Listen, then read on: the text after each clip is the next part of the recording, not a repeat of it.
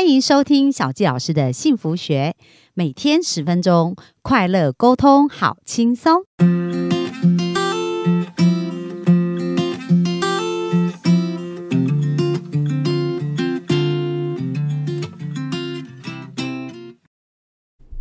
欢迎收听小佳老师的幸福学，很开心又在空中跟大家见面。那本周呢，我们聊的有关于投资，有关于钱，然后有关于一些企业的发展哦。那接下来就是很多人他们在做事业的一个过程当中啊，在很很多的梦想，可是他们可能会发现他们的资金不够、哦，那所以其实就有我们刚刚所讲的创投公司啊，但是创投公司它可能就是本身他们的要求跟很多的规定，其实是有相对比较高哦。那刚刚讲到 Dennis，他其实过往有很多很多的经验，所以他有一个梦想，想要去支持更多创业者，有很多的机会可以变得更好，所以他们就成立了一个呃天使投资的一个。天使投资会哦，那所以我们今天也可以聊聊看，就是说，诶，透过他的一个专业跟这个呃他的一个愿景跟梦想，如何帮助这些创业家一起成长哦？那我们就呃欢迎我们的 Dennis。好，谢谢小季老师哈。我们先前我们聊到在中国创业的这些访谈里面，协助这些公司里面，其实我们接触很多的创业者，我们先前有谈到哈。但是我必须跟各位讲哦，呃。任何一家创投公司，它要投的大概约莫就是五到七年，大概为极限。它能够投资你，你必须要在快一点，要三到五年，你就必须要能够公开发行，就必须要能够上市。那再久一点，了不起，大概七年啊。哦，所以创投公司投资主要都是以它能够上市为主。这唯一几乎是唯一的出路，不管是啊它有没有上市或者被并购啊。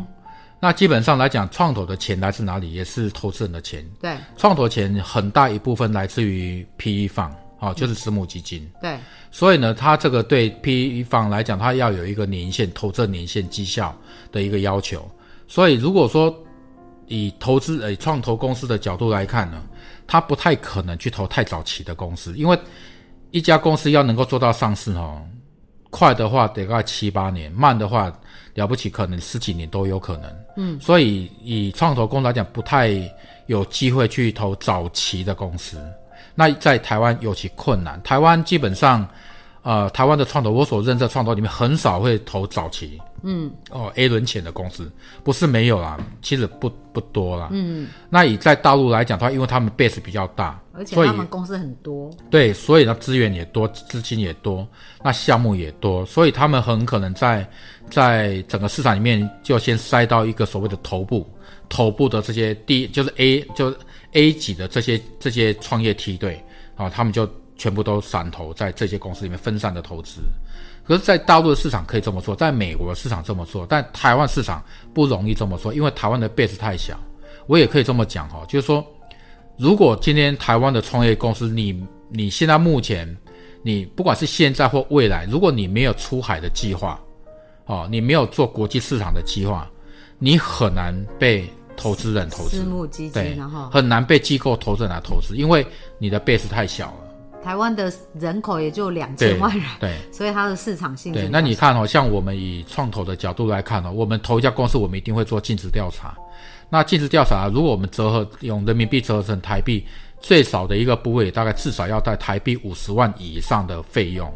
去不是投资额哦，是光做尽职调查，就是找会计师、律师还有作业费这些的成本就要超过五十万台币。嗯。我自己，我自己曾经曾经经手过的这样的一个经手的这样的一个尽调的费用有七八百万人民币的费用哦，光调查，光调查的费用就七八百万人民币，那所以你就可见说这个案子有多大。对，那以我们台湾的角度来看，事实上来讲的话，台湾的中小企业要找到找到机构投资人来讲，不是那么容易。呃，我常常像我自己来讲，我大概有两年的时间已经不接。外面的这些创业评审的这样的一个一个邀请了，嗯哼，因为为什么？因为这些创业公司呢，他们去参加每一次的这个创业竞赛或创业评审啊，这样这样的一个 low show 好了，你做了很多的事情的演练，做了很多的准备，但事实上来讲的话，真正一百个梯队里面能够有机会拿到机构投资人的钱，约莫了不起三家，嗯，第一名里就一百名里面可能只有第一名、第二名、第三名有机会拿到。对，那事实上来讲，我们发现一个蛮现实的状况是，前面的前二十名里面有很多已经很不错的公司，但是没办法，但是他们没办法，嗯，所以我们在想说，那有没有可能我们怎么样能够协助这这第四名到第二十名早期的这些公司，哦，这些遗珠之汉们，嗯，我们能够让他让我们的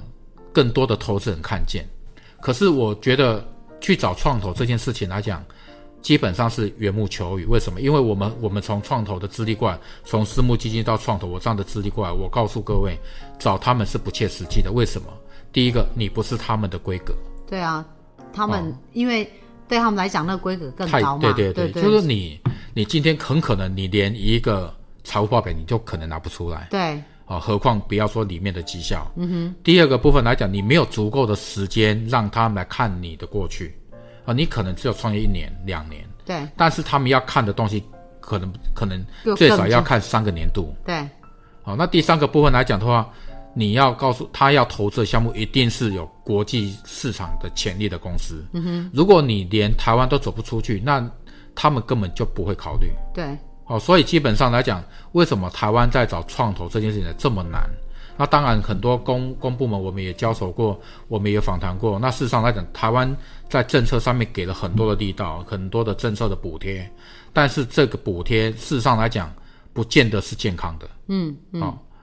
那我们今天在补贴政策里面，我们就不评论了。但是我们怎么样从我们自己手上来讲，我们可以真正协助到这些呃早期的精英创业公司，这些已经有非常友好的机会。可是呢，你可能就是前面第一名、第二名，你真的没有办法挤进去。但是不是说你不够优秀，很可能是你的准备，很可能是你的人脉，很可能是你的资历，很可能是你的时间，各方面没有办法跟他们比较。对但这个部分跟你未来不见得，不见得是一个反比，啊，所以以我们角度来看，我们在整个过程里面，我们看到很多的这样的移出之憾。那我们想说，那我们有机，我们有这么好的能力，又有这么好的资源，有没有可能把我们的用我们专业把这些好的公司筛选出来，然后给我们的投资人看？但是这些投资人并不是机构投资人，嗯，而是更多的天使投资人。可是我们大家知道哈，在国外哈，在全球都一样，你要成为一个真正合规的天使投资人，折合台币，你的年收入大概是就是简单，你的资产力大概要三千万台币。对如果你没有台币三千万的资产力，你根本就没有达到一个合格投资人的一个门槛。那这件事情来讲的话，就更难了。可是你想想看呢、就算就以国外的案例来看哦，台湾其实有很多的天使投资的社群。假设你是一个有三千万投资实力的这个天使投资人，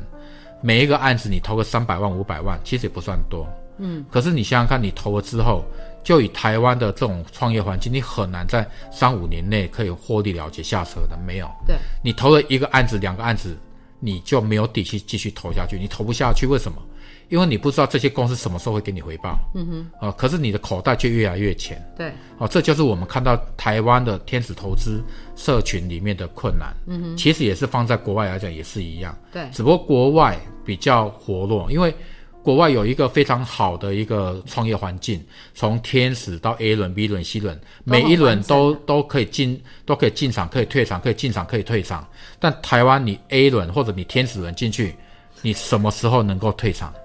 就获利了结才对可以。所以更多的是心痛啊，更多的是很多天使投资人，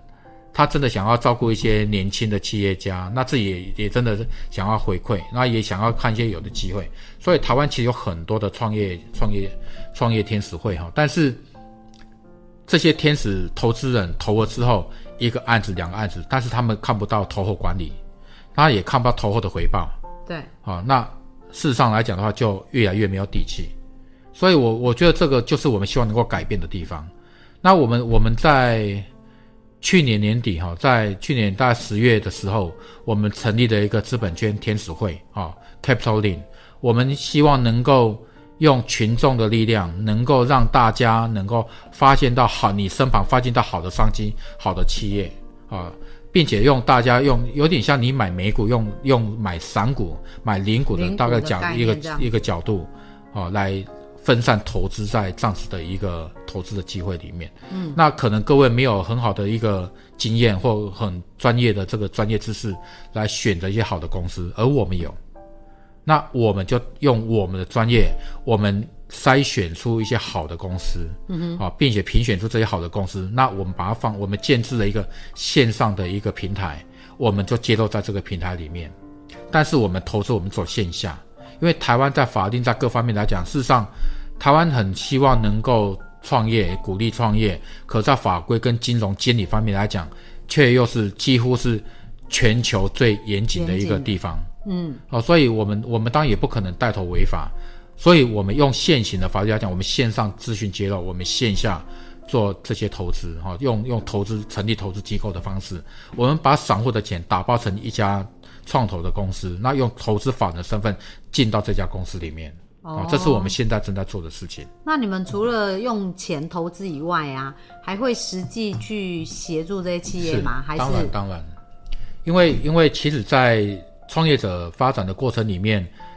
钱当然是必须要的条件，但是呢，比钱更重要可能是策略性的资源。对啊，比如说它经营上面，刚刚你们讲有很多连锁的经验嘛，然后或者是说数位转型啊各方面，其实这些企业它如果本质好，产品很好，可是它没有这种概念，然后又花时间摸索，又可能这个过程就就就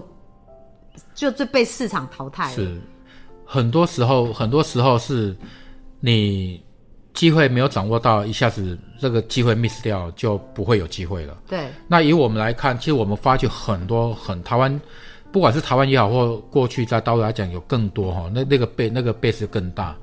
那我们讲哈，我们聚焦台湾，台湾其实我们发现，在回来台湾这六七年的时间里面，我发现很多小而美的好公司，像我们最近也投了一家公司，这家公司很可能在今年，它在整个台湾的广告的流量就会超过超过 Google。嗯哼，好，那它明年应该就会公开发行。嗯，我们有机会能够逆时空回过头去收购他们天使投资人的股份。哦，好，所以我们带领了我们一群小额的天使投资人，最低有人用一万块美金的的额度就能够来参与这件事情。嗯哼，但是他们没有这个专业没有关系，我们有，我们筛选，并且我们是完完公开透明，我们有线上的平台，有线下的社群，嗯、我们都会有一定的交流。那我们不断的持续的在找上的优质的好公司，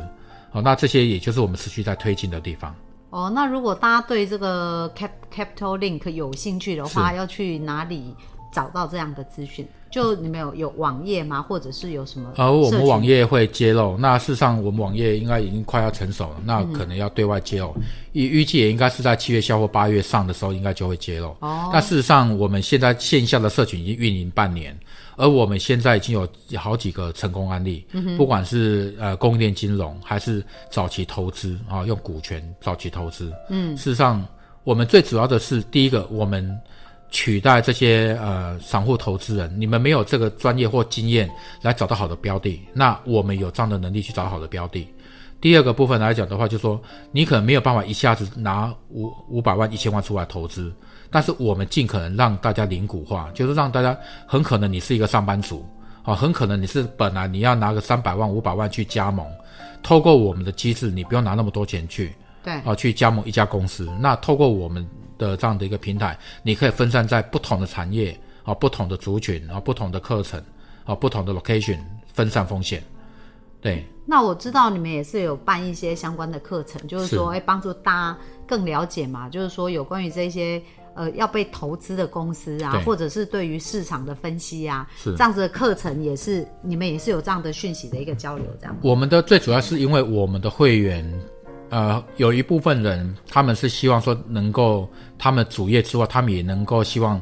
天使投资人能够当他们的斜杠，那他们也希望能够有一定的专业。嗯，那我也非常乐意来分享我过去十几年的这样的经验，所以我们也事实上也有在在企划这样的课程。那但是这个东西，这个课程最主要也是针对有兴趣的我们的会员来开课。那另外一块来讲到，我们看到另外一个社会问题蛮大的。叫连锁加盟。嗯哼，连锁加盟每年在台湾来讲的话，就是春秋两季的加盟，每一次的展期里面大概会约莫少的话七八万人，多的话十十二三万人。很多人都想要加盟，是很多人台湾人很很喜欢欢加盟创业。但是另外一个非常残酷的数据，就是平均每一个品牌的生命周期，它只有一点八二年。嗯，这个数据是蛮蛮蛮蛮物蛮现实的啦。对，所以以我们角度来看，就说很可能你加盟了一个品牌之后，可能你的本金都还没赚回来，这个品牌的总部已经不推这个品牌了。啊啊，那台湾又是全世界在连锁，尤其在餐饮类别里面，创造品牌的能力最高的区域。很多的呃，不管是台湾以外的这些东协国家，甚至中国，都来我们讲好听是取经，讲难听就是逆向工程了。嗯，哦，直接从台湾这边拿拿品牌回去注册了。对，那所以台湾来讲的话，其实是很多新的品牌。那我们我们看到这个这个社会问题是，每年台湾因为加盟而创造出来的加盟孤儿，真的是数以万计。那每一个加盟者后面就代表一个家庭，我们想要改善这件事情。了解哦，那其实这个都是需要学习啊，因为我觉得呃很多事情我们要投资之前，应该就更了解这一些事情。那刚刚 Dennis 有讲到所以他们从一个专业的经理人的角度来看这些事情，也可以从中学习到很多。那我们也会把相关的一些联络的方式啊、网页、网址啊各方面放在下方，所以大家如果想要对这个领域更多了解，也欢迎能够呃参加一些相关的讲座，他们也会不定期办一些讲座嘛，帮大家更加了解。欢迎大家。对，好啊，那我们今天的分享就到这边喽，谢谢，好，谢谢谢谢小七老师，谢谢各位，谢谢，拜拜。